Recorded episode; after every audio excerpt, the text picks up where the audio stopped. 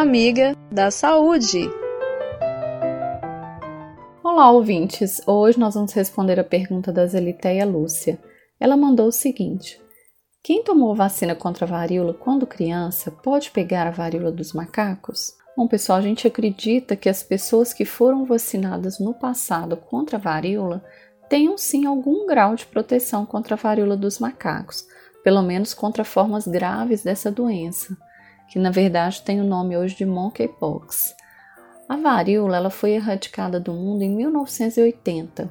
Segundo informações da, é, veiculadas pela Fiocruz, alguns estudos foram realizados após a erradicação da varíola na África, onde a monkeypox já circula há décadas, né?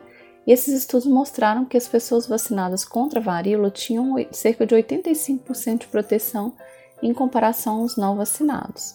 Porém, como não existem estudos mais recentes, não tem como a gente ter uma resposta mais assertiva para essa pergunta.